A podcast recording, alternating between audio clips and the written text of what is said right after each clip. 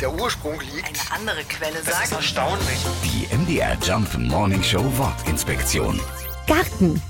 Der Garten hat seinen Namen von der Gerte bekommen. Das sind die biegsamen Zweige des Weidenbaums oder der Haselnuss. Früher wurden aus diesen Hölzern die ersten Gartenzäune hergestellt. Diese flexiblen Gärten wurden ineinander verflochten und damit der Garten neben dem Haus begrenzt.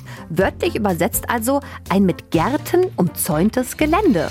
Unsere Vorfahren waren die Gärten sehr wichtig. Nicht nur zum Anbau von Obst und Gemüse, sie suchten hier auch wie wir Entspannung und Erholung. Der sogenannte Gartenfrieden stellte den Garten sogar unter einen ganz besonderen rechtlichen Schutz. Die MDR Jump Morning Show Wortinspektion. Jeden Morgen um 6.20 Uhr und 8.20 Uhr und jederzeit in der ARD Audiothek.